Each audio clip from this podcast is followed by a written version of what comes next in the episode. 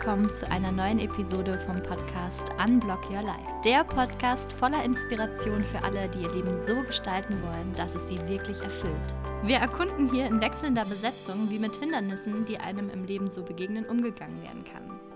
Mein Name ist Antonia Neumann. Ich bin Psychologin und arbeite im Bereich Human Resources. Und ich bin heute hier mit Dieter Wunderlich. Hallo. Dieter ist hauptberuflich zertifizierter Stärkencoach und Coactive Coach. Und darum soll es heute auch gehen, Dieter, weil das ist eine Folge, wo ich und die HörerInnen mit mir dich näher kennenlernen dürfen. Ich freue mich da schon lange drauf, weil wir kennen uns jetzt schon eine Weile, aber wir haben uns noch nie die Zeit genommen, äh, uns gegenseitig wirklich einmal auszufragen, wer wir sind, woher wir kommen. Und von daher finde ich das eine schöne Gelegenheit, das jetzt hier für den Podcast direkt machen zu dürfen. Und ich freue mich sehr drauf. Ich freue mich auch. Wird eine lange Folge. Es gibt viel, es gibt, es gibt viel zu erzählen. I'm ready. Pass auf, ich habe mir überlegt, du stellst dich einfach mal mit wenigen Sätzen einmal ganz grundsätzlich vor. Wie alt bist du? Hast du Kinder? Bist du verheiratet? Was du so preisgeben willst. Ja, könnte ich gern machen. Also Dieter, äh, 49 Jahre alt. Ich habe einen 15-jährigen Sohn.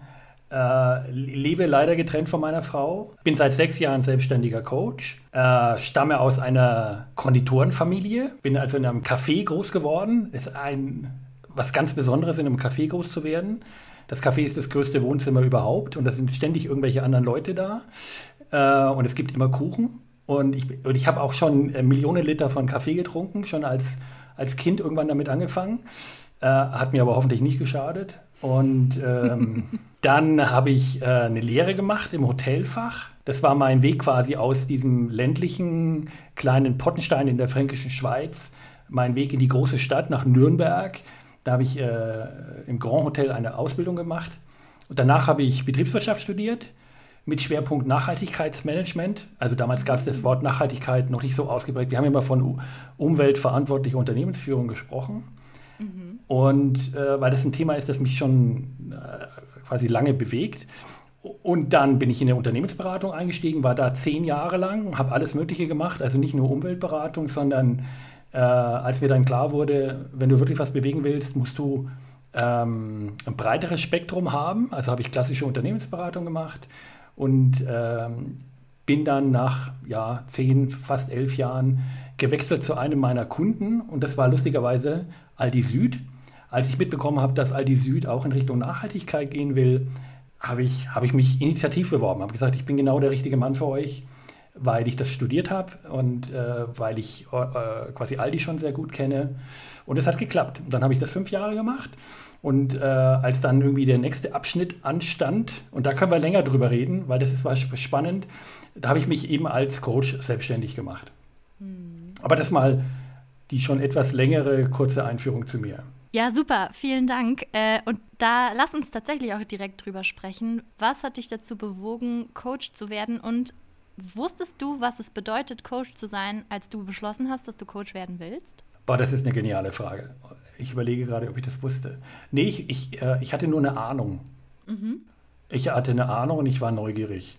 Mhm. Und der Grund dahin, war, äh, was mich dahin geführt hat, war eigentlich, äh, jetzt, jetzt wird es lustig. Also, ähm, ich war ja als Unternehmensberater viele Jahre unterwegs und dann später eben auch in meinem Corporate-Job äh, immer einer, der irgendwie Konzepte entwickelt hat und Veränderungen angestoßen hat und Strategien entwickelt hat also ich war eigentlich immer jemand, der gesagt hat, wie es gemacht werden sollte. Mhm. Und, und mir ist irgendwann, irgendwann in, in meiner letzten Station ist mir so unterschwellig ein bisschen vermittelt worden, dass, äh, dass das manchmal auch ziemlich arrogant rüberkommen kann, wenn man immer den anderen sagt, wie es jetzt gerade zu machen ist. Und, und das hat mich zum Nachdenken gebracht, äh, wo ich gedacht habe, ah, stimmt, äh, die, die, quasi ich, die, die meisten Satzzeichen, die ich verwende, sind am, äh, am, Ende des Satzes kommt bei mir ein Punkt oder ein Ausrufezeichen, aber ein Fragezeichen eigentlich ganz selten. Und vielleicht entgeht mir da auch irgendwas. Und was noch dazu kam, war, dass diese Veränderungen, die ich angestoßen habe, ähm, nicht immer auf Gegenliebe getroffen sind. Was mich sehr gewundert hat. Auch da war ich irgendwie unsicher, habe gesagt, vielleicht entgeht mir irgendwas. Na, also dieses sprichwörtliche, du willst anderen helfen, Äh, ähm, aber aber du, du, bekommst nicht die Rückmeldung, dass diejenigen dankbar dafür sind. Also es ist ein bisschen, ich war, und, und das ist was, was mich mein ganzes Leben durchzieht, immer so eher so der Pfadfinderjunge, der der alten Frau über die Straße hilft, ohne sie wirklich zu fragen, ob sie überhaupt auf die andere Straßenseite will. Vielleicht ist sie auch, steht sie am Gehsteig, weil sie auf ihren Enkel wartet, der sie jetzt gleich abholt oder so. Ne? Mhm. Ne? Und, und, und das war so ein bisschen, wo ich ins Grübeln gekommen bin. Äh, und und äh, ich habe dann äh, gekündigt und wusste immer noch nicht genau, dass ich Coach werden will. Aber in der Rückschau baue ich mir das so zusammen. Eigentlich habe ich, ich hatte zwei Möglichkeiten. Entweder ich gehe wieder in die Beratung, mache mich selbstständig als Nachhaltigkeitsberater. Mhm. Oder, und dann kam irgend, eines Montags kam dann dieser Gedanke. Ich gesagt, ah, Coach sein, ja, was war das nochmal? Und dann ist für mich quasi, was, äh, also es war jetzt nicht, dass ich eine, eine, eine Entscheidungs, einen Entscheidungsbaum für mich gezeichnet habe oder irgendwie Pro und Contra abgewogen habe, sondern ich bin einfach mal diesem Instinkt nachgegangen, äh, Coach sein, genau. Und dann erinnerte ich mich, dass ich jemanden getroffen habe, mehrere Jahre zuvor, der, der mir eine Coaching-Schule empfohlen hatte. Äh, und, und, und, ich wusste nicht mehr. Ich wusste nur diesen, diese eine Schule. Und dann habe ich äh, im Internet nachgeguckt und dann sind die natürlich in Kalifornien. Wie gesagt, das kann ich jetzt nicht bringen, nachdem ich so viele Jahre von meiner Familie getrennt war. Mhm. Ähm, na, und dann habe ich weitergeguckt und habe gesehen, okay, die haben so eine Art Franchising-System. Es gibt auch einen Anbieter in Europa, in Amsterdam. Mhm. Und lustigerweise haben die dann auch Kurse angeboten in Heidelberg. Äh, mhm. Und dann habe ich angerufen in Amsterdam und habe gefragt, für Heidelberg, wie ist denn das? Und dann haben sie gemeint, es ist noch ein Platz frei. Und es geht am, es geht am Freitag los. Und ich habe am Montag angerufen. Und, äh, und da war für mich schon wieder, und da seht ihr auch, wie ich, wie ich Entscheidungen treffe, ich, das ist schon fast schicksalhaft. Das, das muss das Richtige für mich sein und habe mich angemeldet. Und als ich hingefahren bin äh, und in den Raum gegangen bin, hatte ich das Gefühl, zu Hause zu sein. Also da kam ich wirklich bei mir selber an, weil ich das Gefühl hatte, ich treffe auf Menschen, die ähnlich wie ich ein bisschen auf der Suche sind. Ähm, und, und die Ausbildung war fantastisch und äh, mir ist eigentlich vom ersten Tag an klar gewesen, ich ziehe das jetzt durch und äh, lass mich einfach so gut es geht zum Coach ausbilden, weil ich wahnsinnig viel über mich selber lerne und weil ich auf der anderen Seite eben auch dieses Rätsel für mich lösen wollte, was bewegt den anderen wirklich? Also das war für mich äh, auch eine späte Erkenntnis, da war ich schon fast 40, als mir klar wurde, dass nicht jeder so ist wie ich. Mhm. Und das war, ich meine, das, für viele ist das kaum nachvollziehbar, aber für mich war immer irgendwie unterschwellig klar, eigentlich wollen doch alle, alle das Gleiche wie ich und wir sind einfach nur unterschiedlich alt oder unterschiedlich weit auf diesem für uns alle gleichen anstrebend oder erstrebenswerten Weg. Mhm. Und, und, und in der Coaching-Ausbildung habe ich eben diese Vielfalt erst für mich entdeckt, zu sagen, äh, ne, also jeder, wenn du jemanden fragst, wie sieht dein perfekter Tag aus, bekommst du so viele unterschiedliche Antworten. Das war mir vorher nicht bewusst und hätte mich als, als äh, jetzt auch Führungskraft zum Beispiel oder, oder Teamkollege, ich hätte in meinem Berufsleben ganz anders agiert, wäre mir das vorher schon bewusst gewesen. Bevor wir weiter über dich sprechen, darf ich da einmal reingehen? Wollen wir nicht am Ende trotzdem alle dasselbe, wenn man es auf das Ziel runterbricht, nämlich glücklich sein? Ich meine, der Weg sieht halt individuell und unterschiedlich aus, aber das Ziel haben doch trotzdem alle, oder nicht? Ja, ich denke auch. Ich denke bloß, das, was es bedeutet, da, da ist der Unterschied. Und, meine, und meine, meine Annahme war eben, dass diese Bedeutung für uns alle äh, relativ ähnlich ist. Hm. Aber sie kann sehr, sehr unterschiedlich aussehen. Und das macht den Coach-Beruf auch so faszinierend, weil ich, es ist wirklich, dir sitzt jemand gegenüber, der in seiner Konstellation einzigartig ist. Mhm. Es gibt natürlich schon Verbindungen, äh, also andere Menschen spielen eigentlich immer so eine Rolle, äh, aber es gibt, äh, äh es, es, gibt schon Gemeinsamkeiten, mhm. aber, ich, aber vorher habe ich nur die Gemeinsamkeit gesehen, ich habe nicht die Unterschiede gesehen. Und ich muss mir das so vorstellen, du bist eines Montags morgens aufgewacht und hast irgendwie gedacht, Jetzt ist da so ein Gefühl in mir, das hast du irgendwie wahrgenommen und dem bist du dann direkt nachgegangen. Du hast auch direkt am selben Tag gegoogelt, angerufen und dich angemeldet offenbar. Nichts mit noch fünfmal mit Leuten drüber reden oder wie kann ich mir das vorstellen? Ja, das ist Teil meiner Einzigartigkeit. Also ich bin jemand, der unheimlich schnell Entscheidungen trifft, sehr impulsiv mhm. ist. Mhm. Äh, manch, oft, oft gehen dem jahrelange Denkprozesse voraus und nur für die Außenwelt sieht es dann so, so quasi aus der Luft gegriffen aus. Aber ich, ich, ich ich quasi, ich lege mir das zurecht gedanklich und, und weiß dann auch, wenn der richtige Zeitpunkt da ist für mich. Und da war jetzt zum Beispiel überhaupt kein Zögern. Das war, ich denke dann, du wirst, du wirst lachen, aber ich denke dann manchmal sogar vorwärts und rückwärts gleichzeitig. Also ich wusste schon in dem Moment, als ich diese Entscheidung so getroffen habe, dass ich irgendwann später darüber reden werde, wie ich diese Entscheidung getroffen habe. Hm. Also mir war, mir war das schon klar, das ist Teil meiner kleinen Business Story. und ich habe schon meinen ersten Klienten oder Coaches gesagt, Leute, Ihr seid Teil meiner Unternehmensgeschichte, die jetzt begonnen hat. Und ich bin, mhm. euch, ich bin euch so dankbar, dass ihr, ich weiß, dass da draußen was Wunderbares entstehen wird. Was Wunderbares natürlich aus meiner Perspektive. Ähm, und ihr, ihr seid Teil dieser Geschichte. Und äh, ja, am liebsten würde ich rückwirkend alle meine Coaches wieder das Geld zurückgeben und sagen, ihr habt mir alles sozusagen in diese Rolle reingeholfen und ich bin euch so dankbar. Und wenn, falls einer von euch das hört, es ist auch wirklich so. Ich bin euch sehr dankbar. Und auch wenn ihr euch meldet und sagt, ihr wollt das Geld zurück, ihr bekommt es. oh, wie schön. Ja, es ist irgendwie doch, äh, es ist keine Einbahnstraße, es ist kein einseitiger Prozess, sondern ähm, beide Menschen, beide Seiten haben was davon. Win-win am Ende, oder? Absolut, absolut.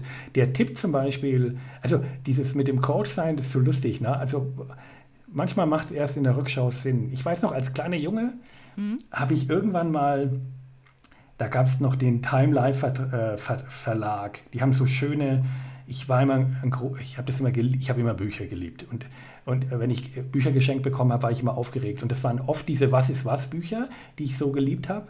Und irgendwann habe ich mal ein Buch bekommen, das, das hat sich nur mit so Selbsterkenntnis beschäftigt. Wer, mhm. Das hieß, glaube ich, auch, wer bist du oder so. Und ich, hab, ich weiß noch, ich war fasziniert davon. Und, und irgendwie äh, diese Frage, wer bist du, die, die, die, quasi, die hat dann irgendwie geschlummert über Jahrzehnte und jetzt mit meinem, mit meinem Coaching-Beruf ist sie wieder ins Zentrum geraten. Und so ist es bei vielen Dingen, die, die äh, quasi, die haben damals schon irgendwie einen Ursprung gehabt. Und dann bin ich irgendwo erwachsen geworden und ist mir irgendwie so getrieben von Dingen, von denen man meint, man muss sie tun und und jetzt sozusagen, jetzt bin ich hier nicht uralt, aber fast 50, äh, kommen die alle wieder. Also es ist wie so eine Spirale letztendlich. Man begegnet sich selber wieder, aber man ist auch auf einem anderen Level. Mhm. Und noch eine schöne Sache, die muss ich dir auch erzählen. Ich weiß nicht, ob es so spannend ist für unsere Zuhörer, aber ich habe zum Beispiel als Kind, äh, ich komme aus einer Schachspielerfamilie. Mhm. Das war das einzige Spiel, das in unserer Familie sozusagen nicht verpönt war. Ja, also da hat man Schach, das ist intellektuell fordernd, anspruchsvoll äh, das kann man spielen, auch schön in einem Café spielen. Ne? Also wenn ich da Risiko aufgebaut hätte mit tausenden von Teilen, die wären sowieso alle verloren gegangen in den Durcheinander. Aber Schach, das hatte sowas Kultiviertes. Also das war, und das habe ich als, als Kind äh, sehr intensiv gespielt. Und jetzt, jetzt habe ich wieder angefangen mit dem Schachspielen. Und ich erkenne quasi, dass ich gewisse Dinge immer noch so spiele wie früher. Also meine besten Partien fangen immer mit einem Fehler an. Und dann ist sozusagen, äh, weiß ich, okay, jetzt kann ich nur noch gewinnen, wenn, wenn ich alles nach vorne werfe. Äh, mit dem Rücken zur Wand quasi arbeite ich einfach am besten. Und das habe ich schon als Kind, habe ich so auf die Welt geblickt. Ich mache irgendwo, ich fange mal irgendwo an, dann gerät irgendwas in Bewegung und dann musst du einfach quasi mit der Bewegung mitgehen und es wird was Gutes draus werden. Also entweder ein furioser Sieg oder eine spektakuläre Niederlage, die es auch Spaß macht, später nochmal anzuschauen. Oh, toll. Was für ein Blick auf die Welt. Meine besten Partien fangen immer mit einem Fehler an. Ja. Allein den Satz, da, da muss ich erstmal noch ein bisschen drüber nachdenken. ja. Und bist du der Frage, wer du bist, jetzt näher gekommen? Hast du eine Antwort als Zwischenergebnis? Hast du eine finale Antwort? Wie, wie, siehst du das? Also diesem Kinderbuch von damals, wie blickst du da jetzt drauf? Oh, ist eine wunderschöne Frage. Also der jüngere Dieter hätte gesagt, jetzt weiß ich's. und der, der, der, ältere Dieter hat jetzt so oft bemerkt, dass er, es ist so ähnlich auch wie beim Schachspielen, wenn du denkst, du hast, die, du hast wirklich jeden Zug bedacht, dann macht dein Gegner äh, doch wieder einen Zug, mit dem du nicht gerechnet hast, der dich in die Bredouille bringt. Und ich, mhm. ich, ich lerne da unheimlich viel daraus, äh, auch dahingehend zu sagen, okay, ich habe das Gefühl, ich weiß jetzt schon sehr viel über mich, aber nicht alles. Es ist bestimmt noch vieles da, was ich entdecken werde. Und das ist, ich hoffe, dass ich noch ein paar Jahre habe, aber es wird immer spannender. Es wird immer spannender, je, je tiefer du auch reingehst.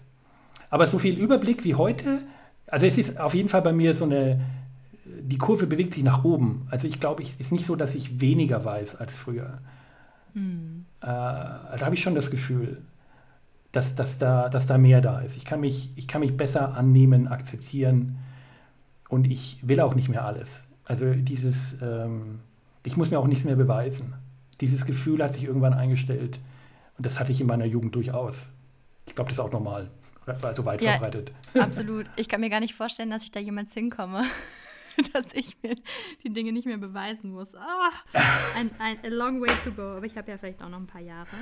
Ja, ich, ich glaube, das, das, hoffe, das klingt jetzt nicht zu überheblich. Aber ich habe wirklich dieses Gefühl, ja, dieses, dieser Druck, dass ich irgendwelchen Druck von außen entsprechen muss, das habe ich nicht mehr so. Und ich hoffe, dass ich dem immer weniger entsprechen muss.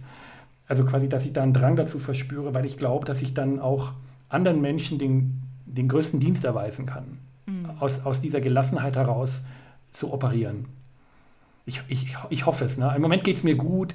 Ich sage, es wäre, keine Ahnung, wenn externe Umstände alles umschmeißen würden, würde ich wahrscheinlich nicht mehr so, so gelassen sprechen. Aber im Moment ist es so und ich, ich hoffe, dass ich nicht mehr zurückschnelze in den vorherigen Zustand. Mhm. Mhm. Ja, man entwickelt sich weiter und das ist eine schöne Aufwärtsspirale, die du da beschreibst. Mhm. Sag mal, auf deinem Weg, dich besser kennenzulernen, hast du ja auch ähm, dir deine Stärken angeguckt. Ich weiß, dass du zertifizierter Stärkencoach bist. Willst du deine Top 5 Stärken mal mit uns teilen? Ja, sehr gern. Also meine Nummer eins ist, und das ist wirklich zutreffend, das nennt sich im Englischen Learner. Im Deutschen wird es mit Wissbegier übersetzt, wobei die Gier in der Wissbegier, die finde ich nicht so schön. Wobei, wobei da trotzdem was dran ist, dass da auch eine Unersättlichkeit drin steckt. Also ich bin jemand, der unglaublich neugierig ist und immer dazulernen will. Und das Zweite, das passt gut zu dem Schachspieler, der quasi erst einen Fehler macht und dann erst richtig Drive aufnimmt. Das Zweite nennt sich Tatkraft, also in dieser Gallop, äh, in diesem Gallop-Stärken-Universum Tatkraft. Das sind eben sehr impulsive Menschen, die oft äh, den ersten Dominostein umschmeißen und fasziniert davon sind, wie dann so eine Kette entsteht äh, oder die andere Menschen auch an der Ziellinie, an der Ziel, äh, nicht an der Ziellinie, an der Startlinie ver, versammeln, um letztlich zu sagen, jetzt, jetzt geht's los. Und diesen Knopf zu drücken oder dieses Jetzt zu sagen oder vorwärts, das, das erzeugt bei mir ein unheimliches Glücksgefühl. Und dann meine Nummer drei ist das, was ich eigentlich im Coaching sehr stark nutze. Ich nutze alle im, im Coaching sehr stark, nennt sich Verbundenheit.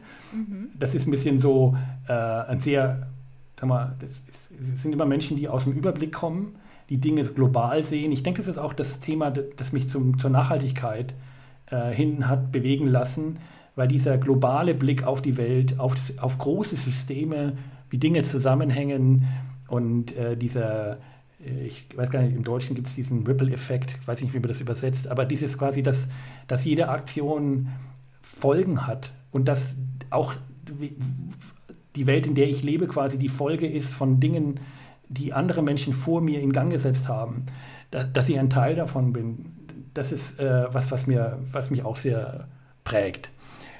Und dann äh, der Stratege, das ist der Schachspieler in mir.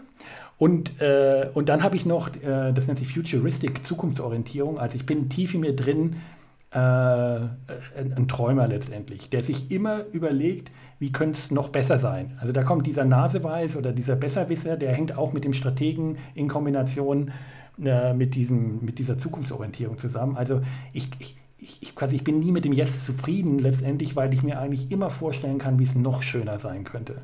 Und, und das sind auch Leute, die müssen ein bisschen aufpassen, dass sie trotzdem nicht verpassen, im Jetzt zu leben, weil sie eigentlich mit ihren Gedanken schon immer weiter sind. Und, äh, aber ich liebe alle meine Talentthemen und finde mich da total drin wieder. Und wenn du alle miteinander einschmelzt, mhm. schmelzen würdest, dann würde sowas wie Wiki rauskommen. Ja? Das der, so, der Wikinger. Der Wikinger, genau, diese Zeichentrickserie, das war so, ich bin mhm. 72 geboren, da war das quasi, das war ein Teil meiner Kindheit, waren diese Wiki-Folgen. Und dieses äh, äh, quasi, das ist genau meine Rolle letztendlich. Das sind die Männer von Flake und als Kind waren die natürlich ähnlich wie bei Wiki, die waren alle stärker, die haben letztendlich immer die, die Kraft mitgebracht, äh, aber der Wiki hat die guten Ideen eingebracht.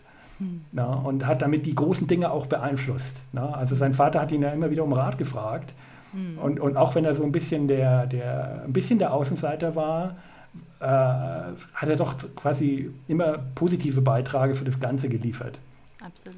Und da, da finde ich mich total drin wieder. Also das ist so wie so ein alter Ego von mir. Und doch hast du mir mal in der Vorbesprechung verraten, dass du äh, in der Schule immer der zerstreute Professor genannt wurdest. Wie passt das denn da rein?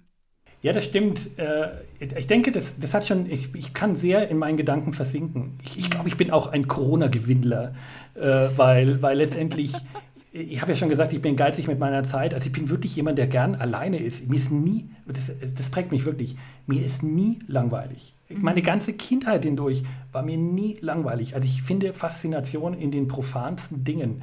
Und, äh, und der zerstreute Professor, der hat einfach damit zu tun, dass, äh, dass, dass ich dann oft sehr abwesend war, mhm. äh, einerseits. Und, äh, und dann, was, wenn man nur von Stärke spricht, was quasi, mir fehlt dann manchmal, ich bin quasi jemand, der dann auch zufrieden ist, wenn er in seinem Kopf die Lösung gefunden hat die, die muss ich nicht unbedingt in der Welt dann realisieren. Ne? Also weil für mich der Thrill ist eigentlich die Lösungen finden oder mhm. die Vision entwickeln. Das Strategiepapier letztendlich, also schreiben mache ich, das tue ich auch gern. Mhm. Aber ich bin nicht quasi, also ich muss, da muss mehr, äh, ich, ich, ich habe ja diesen, diesen, diese Tatkraft, ich setze gern Dinge in, in Gang. Mhm. Äh, aber ich bin nicht unbedingt derjenige, der dann mit hoher Ausdauer die Dinge auch zu Ende bringt. Das hat mir dann in, der, in meiner Beratertätigkeit, gab es auch dann das ein oder andere Kritikgespräch, äh, dahingehend zu sagen, Dieter, bitte keine neuen Projekte, ne? mach mal deine alten fertig. Äh, und damals habe ich das noch als Defizit von mir gesehen. Mhm. Heute blicke ich da anders drauf und würde sagen, eigentlich ist es Quatsch. Ne? Ich habe meine meiste Energie im Anschieben. Äh, da bringe ich äh, wirklich, ich bringe Leute zusammen und dann setze ich Dinge in Gang. Mhm. Und ich muss einfach Menschen finden, und es gibt genügend davon, mhm. die Dinge gerne zu Ende bringen. Mhm. Aber ich muss einfach Partnerschaften eingehen. Äh, ich habe mich natürlich auch mit Zeitmanagement beschäftigt. Ich kriege es inzwischen auch gut hin. Als Selbstständige ist man auch allein. Na, also deswegen muss ich ja mhm. auch Dinge machen, die, die mir jetzt nicht so viel Energie geben. Aber ich, ich, ich, ich quasi, wenn ich merke, ich habe keine, dann setze ich auf jeden Fall meinen Fuß wieder in die Themen, die mir Energie geben, lade mich mhm. da erstmal auf mhm. und dann mache ich die Buchhaltung fertig, die mich jetzt nicht so begeistert. Mhm. Ja, das ist eine schöne Strategie, da eine Balance reinzubringen.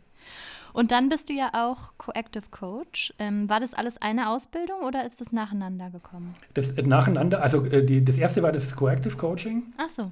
Das war das in, in Heidelberg.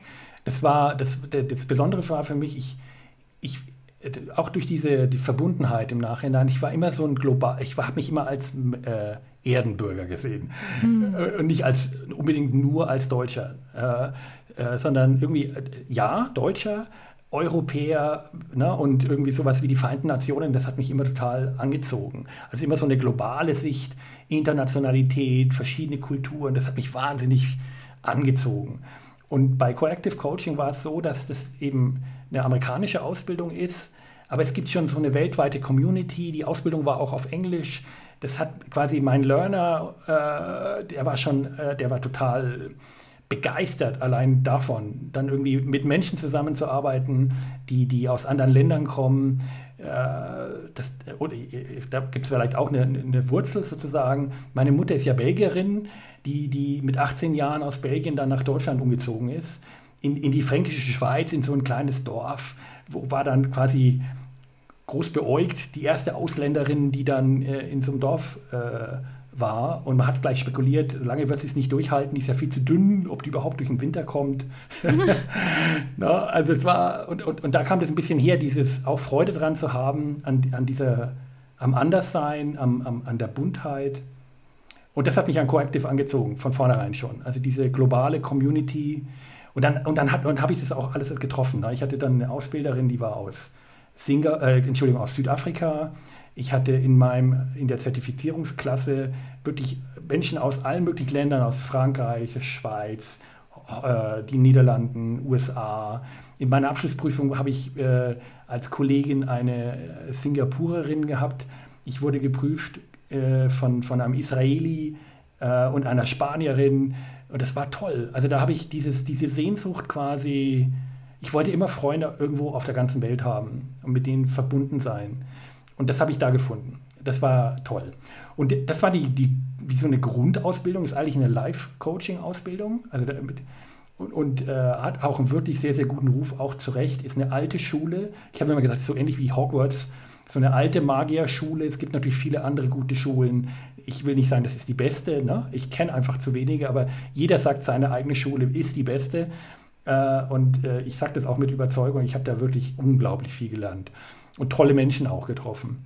Und, und äh, was, was ich toll fand an der Ausbildung, also falls einer von den Zuhörerinnen oder Zuhörern vielleicht auch mal Coach werden will, ist, die, die Amerikaner haben das so gemacht, dass du quasi, du musst coachen. Du musst über die ganze Ausbildung hin äh, selber coachen. Mhm. Und in der Zertifizierung brauchst du mindestens fünf zahlende Kunden. Äh, das ist eine Riesenhürde.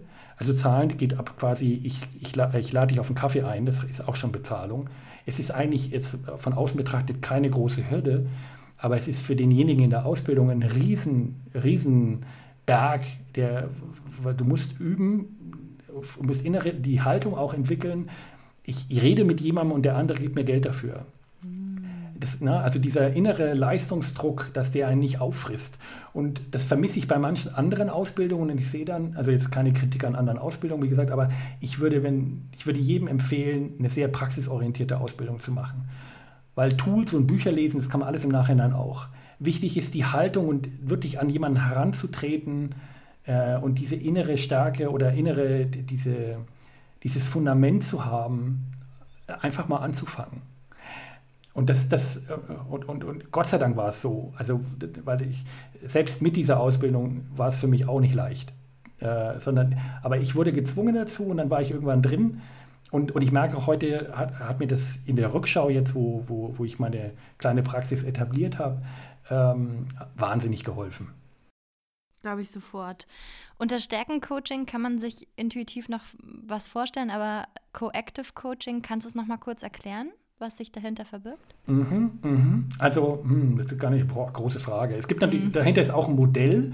Mhm. Äh, und das wird jetzt aber zu lang dauern, das komplett zu erklären. Aber letztendlich eine der wichtigsten Fundamente, auf denen dieses Coaching basiert, und das ist jetzt für viele wahrscheinlich jetzt nicht äh, genial neu, aber ist einfach zu sagen, da ist jemand, ich spreche mit jemandem, der absolut in der Lage ist, mit den Herausforderungen, mit denen er gerade zu kämpfen hat, bestens umzugehen. Also dieses äh, People are naturally creative, resourceful and whole. Mhm. Na, also da ist Ganzheit dir gegenüber. Da ist nicht jemand, der beschädigt ist und von mir repariert werden muss, mhm. sondern da ist jemand, der vielleicht nur an sich erinnert werden muss, um seine eigene Schönheit und Stärke wieder zu entdecken. Und das, das ist, es gibt insgesamt vier von diesen Fundamenten, aber das ist das, was, was, was ich so wichtig finde letztendlich. Und ich weiß auch, andere Coaching-Schulen ist es ja eigentlich eine, eine Coaching-Grundhaltung, ne? zu sagen, ich bin jetzt hier nicht der Problemlöser, sondern ich, ich äh, obwohl ich oft den Eindruck habe, dass viele Coaches auch so rangehen und ich, es kann auch sein, dass das für, für manche Menschen genau das Richtige ist, aber das bin ich eben nicht. Also ich bin wirklich jemand, der, der nur Energie gibt und eigentlich äh, immer daran arbeitet, so wenig wie möglich Impulse zu geben, sondern nur den Raum den Raum nicht zu füllen mit meinen eigenen Ansichten, sondern einladen zu sein, dass der andere Mensch sich offenbaren kann und sich selber mal in einem sicheren Raum erspüren kann und, und, und die eigenen Möglichkeiten entdeckt. Das spürt man auch im Kontakt mit dir, ähm, dass du diesen Raum immer wieder aufmachst und dann ist es sehr verführerisch. Ähm, ich glaube, Menschen reden äh, tendenziell gerne über sich selbst. Ich, ich, ich auch, du merkst es ja. ja, jetzt ist ja auch der Raum dafür da, aber du animierst andere auch dazu, tatsächlich viel über sich zu reden. Wir kennen uns ja auch aus dem beruflichen Kontext und äh, ich kenne einige Leute, die, nachdem sie mit Dieter gesprochen haben, einfach nur so am Rande einer Feier, eigentlich fast schon im Privaten, sag ich mal, mhm. dann gesagt haben, ach, ich möchte eigentlich jetzt, glaube ich, mein Coaching noch mal, mein Coach nochmal wechseln, möchte jetzt zu Dieter ins Coaching. ja, aber ich habe da auch wirklich zweigesichtig. Also ich kann, wie gesagt, ich, den größten Teil meines Lebens war ich in, im Außen sehr bestimmend letztendlich. Hm. Äh, und, und ich hatte aber immer diese, diese andere Seite, die sehr zuhörend ist und raumgebend ist, die hatte ich in meiner Kindheit sehr ausgeprägt. Hm. Und, äh, aber ich musste irgendwie im Erwachsenwerden ich sage immer, das war so ähnlich wie ich bin äh, wie der kleine Prinz gewesen früher oder wie Vicky eben.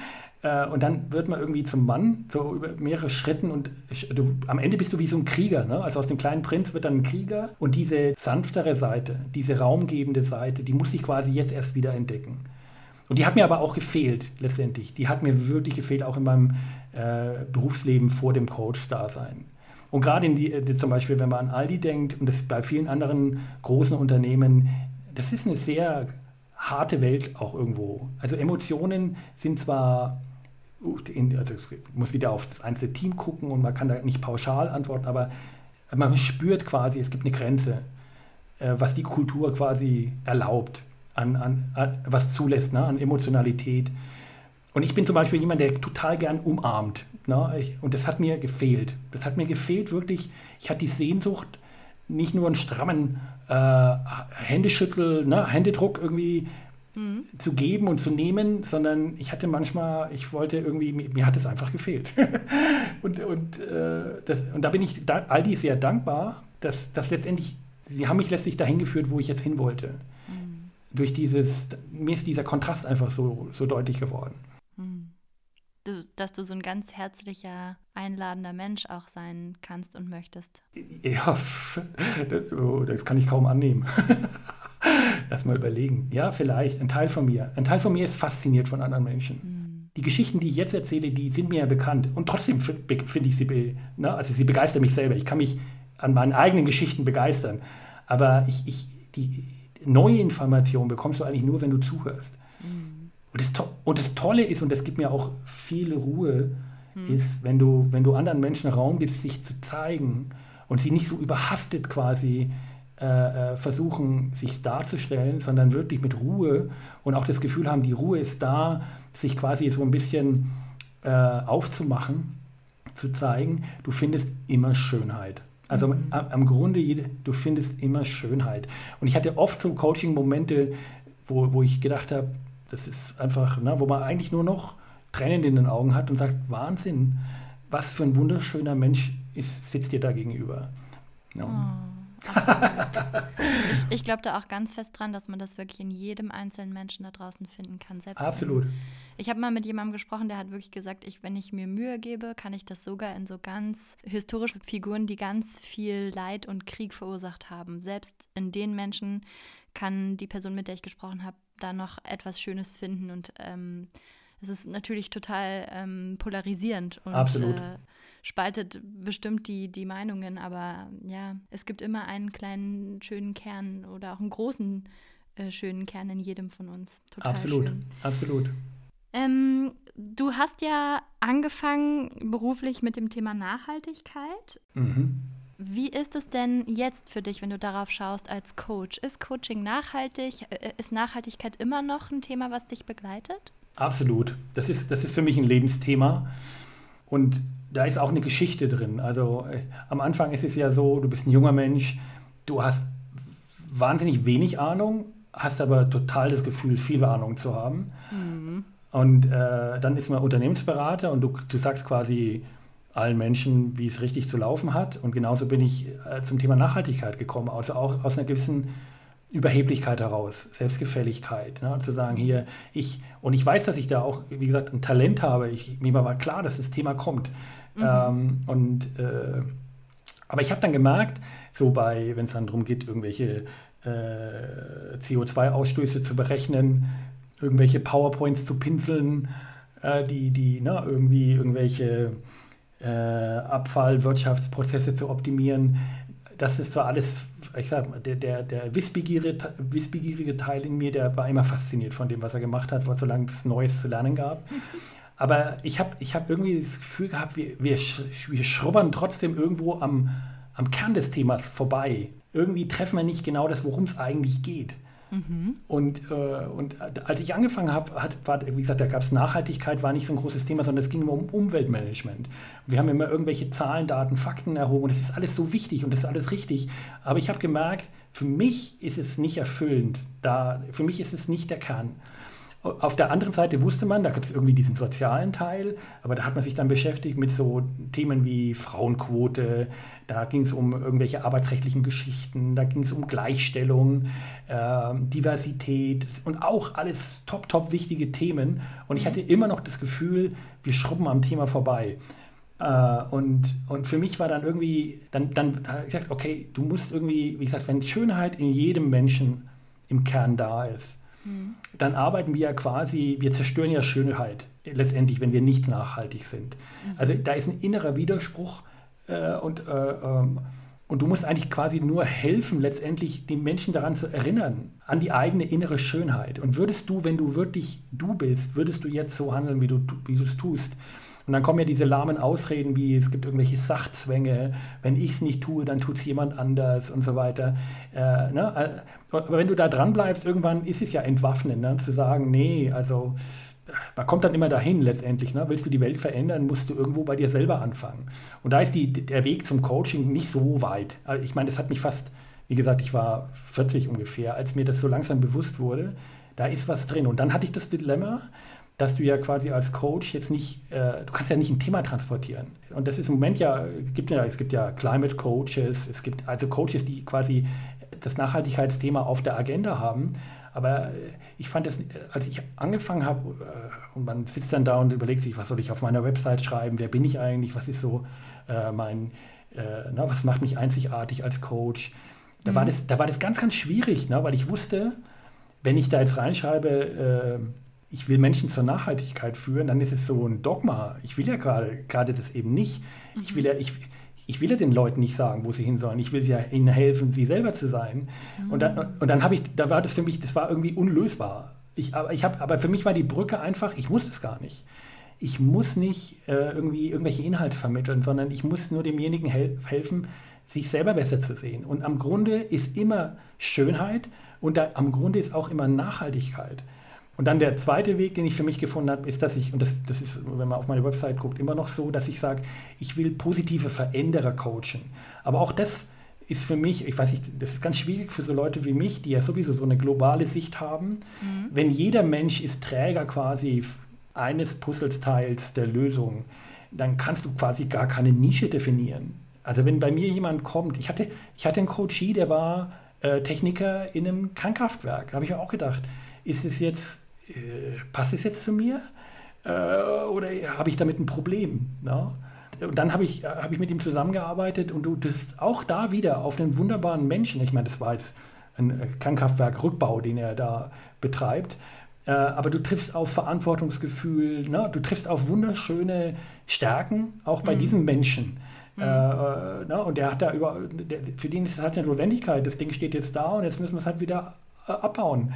Äh, und das muss ja auch jemand machen. Und dann, äh, ja, weiß ich nicht mehr genau, was die Ausgangsfrage war, aber so in dieser, diesem Spektrum bewege ich mich da. Mhm. Also da ist die, achso, ja, genau, da ist die Brücke zur Nachhaltigkeit. Ich habe es noch nicht gelöst für mich. Mhm. Ich würde mir wünschen, dass quasi Menschen, die, die im Nachhaltigkeitsbereich tätig sind, mich finden aber ich will nicht quasi Menschen, die nicht im Nachhaltigkeitsbereich arbeiten, mhm. von mal wegstoßen und mhm. sagen, ich coache euch nicht, mhm. weil die arbeiten quasi an jeder Stelle, jeder ist quasi, hat irgendwie einen Teil, kann irgendwie da, wo er gerade ist, diesen schönen Kern, den er hat, mehr leben. Und das trägt letztendlich dazu bei, auch zu einer nachhaltigeren, besseren Welt. Du vertraust irgendwie auch darauf, dass indem du als Coach Leuten hilfst, mehr zu sich zu finden, dass sich automatisch einstellt, ob man es dann nachhaltig nennt oder mhm. wie auch immer, etwas Gutes kommt dann am Ende bei raus, was im Sinne der Welt, der Umwelt, der Tiere, Menschen und allem hier ist. Absolut. Genau das ist wunderschön zusammengefasst. Mhm. Und als du es gesagt hast, ist mir noch was eingefallen, man kann es auch von der anderen Seite sehen. sehen ne? mhm. Ich glaube, dass quasi diese, diese Dinge, die uns oft entsetzen, wenn man sie quasi, wenn du jemand bist, der im Nachhaltigkeitsbereich arbeitet, wo du sagst, wie, wie, kann man nur so gedankenlos sein? Warum sehen die Leute nicht die Verbindung zwischen dem einen und dem anderen? Mhm. No, also wenn ich Früher hätte man gesagt, ne, du kippst oben was im Fluss rein und unten ziehen die Leute ihr Trinkwasser draus. Da ist doch ein Zusammenhang. Das kann doch nicht sein, dass du das nicht siehst. Mhm. Ne? Also, ne, was für die Schmutzwasser ist, ist dann das Trinkwasser für die anderen. Das, mhm. ist, nicht, das ist nicht gut. ne? ähm, was ich sagen will, ist, wenn du die Dynamik betrachtest, warum jemand da mitmacht. ist mhm. es eben, dass er sich selber eben verloren hat, dass er sich selber nicht sieht. Äh, und, und deswegen, das führt wieder zu dem gleichen, was du so schon gesagt hast. Letztendlich vertraue ich darauf, dass quasi, wenn du die, den, den wahren Menschen aktivierst in jemandem mhm. und derjenige sich traut, wirklich er selber oder sie selber zu sein, mhm. dass dann ein, ein Verbündeter entsteht, der mithelfen will, die, die Welt quasi zu einem Garten zu machen, von dem wir alle leben können. Also so nach dem Motto eben genug für alle für immer.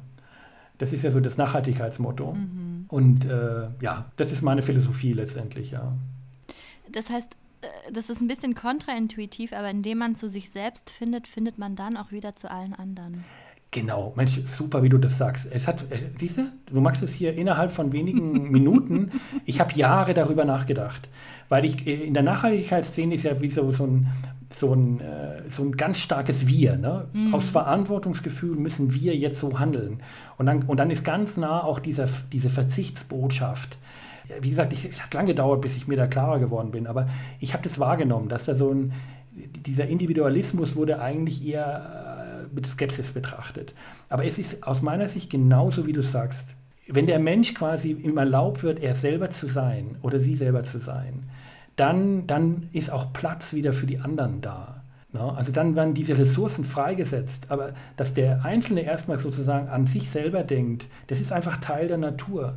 Und das darf man nicht so verpönen. Ne? Und ich weiß, dass ich selber einer war, der, der da mitdemonstriert hat und so weiter. Und, aber mit einer absoluten, aus meiner heutigen Sicht, Überheblichkeit und Verblendung ähm, quasi anderen Leuten Vorwürfe gemacht hat, ohne oh, äh, quasi äh, gleichzeitig aber sozusagen sicher in, in, Mama und Papas Schoß zu leben mhm. äh, und, und nicht quasi für alles äh, selber sorgen zu müssen.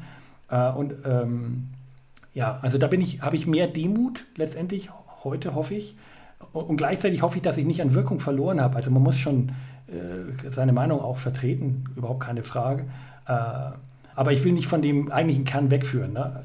was, ich kann es nicht schöner sagen, als du es gesagt hast. Du kommst zum Wir über das Ich. Mhm. Schön, wunderschön. Noch eine Frage in Bezug auf die Zukunft. Was ist das nächste, was du lernen möchtest, Dieter? Oh.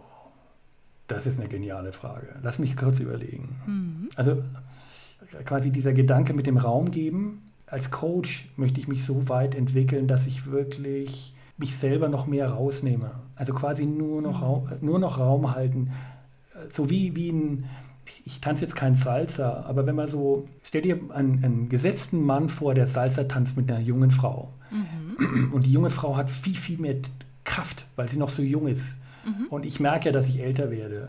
Aber quasi für mich wäre so Mastery da drin, mit, mit möglichst wenigen Bewegungen meiner Tanzpartnerin in dem Fall, wenn man in dem Bild bleiben will, die, die Bühne zu geben und mich immer weiter zurückzunehmen und letztendlich nur so wie so ein Katalysator zu sein. Ne? Also der, der Raum zu sein, in dem der andere sich entfalten kann das, das, das, möchte ich, das möchte ich quasi bis ins Extrem treiben. Da bin ich neugierig. Das ist sozusagen, ich bin ja großer Star Trek-Fan, das wäre für mich dieser Space, der noch zu erforschen ist. Mhm. Es gibt natürlich viele andere auch, aber das ist das Erste, was mir einfällt.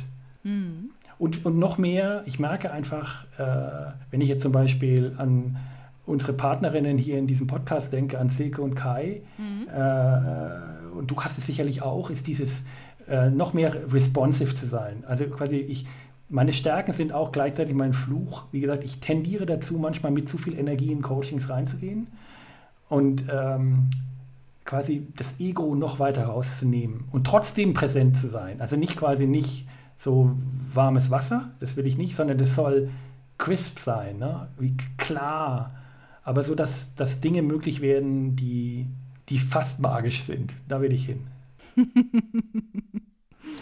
Wunderschön. Hast du abschließend vielleicht noch einen Buchtipp für unsere Hörerinnen und Hörer? Ein Buch, was dich besonders inspiriert hat? Ah, du stellst wunderbare Fragen. Also lustigerweise, lustigerweise, das letzte Buch, das ich bestellt habe, war von Hans Christian Andersen, das, das hässliche Entlein. Weil ich so, ich spreche so oft von dieser Geschichte, dass das irgendwie Teil des Coachings ist. Und ich finde die so pur, zu sagen, da ist eine, ein Schwan, der wächst quasi mit Enten auf und irgendwie ne, passt, mhm. er, passt er da nicht richtig. Und, mhm. und dann im Laufe des Lebens findet er zu seinem Schwansein und entdeckt die eigene Schönheit. Das ist so eine Metapher für das, was ich versuche zu machen. Es geht kaum schöner. Und deswegen, ja, das wäre das Erste, was mir einfällt. Und wenn, du, und wenn du mich irgendwann mal wieder fragst, habe ich eine Liste von 3000 Büchern, die ich noch, auch noch empfehlen würde. Aber, aber das ist das, was mir jetzt als erstes in den Sinn kommt. Absolut, ja. Das haben wir oft nach den Podcast-Folgen, dass wir dann äh, zehn Minuten später sagen, ach, jetzt hätte ich noch eine Antwort auf diese Frage. Das äh, wird uns nach der Folge bestimmt auch so gehen. Ich habe noch einen äh, Serientipp für dich. Wir haben in der Vorbesprechung kurz über Netflix und Co. gesprochen. Wenn du Schach magst, hast du schon Damen Gambit geguckt? Ich sag dir, das war der Grund, warum ich wieder angefangen habe. Ah, der, der, der, die, also das ist wirklich, also an alle Hörer, die, die quasi diese, diese Serie noch nicht gesehen haben. Mm. Das ist wunderbar. Es ist mhm. wirklich eine ganz, ganz wunderbare Geschichte. Und wenn man zu meinen Stärken geht, auch die Verbundenheit, die du ja auch hast, mhm. äh, Antonia, wie ich weiß, das ist eine Verbundenheitsgeschichte par excellence. Ich finde auch den Schluss schön, wo sie dann äh, mit diesen alten Männern in, in Russland irgendwo ja. draußen Schach spielt. Ja. Dieses, das Schach, was ist, was die Menschen miteinander verbindet, über Nationen hinweg und Systeme und, und Sprachen, Sprachen ja. Politik. Das ist so, und das ist das, oh, wirklich Gänsehaut, wenn ich nur drüber rede. Also geniale Serie.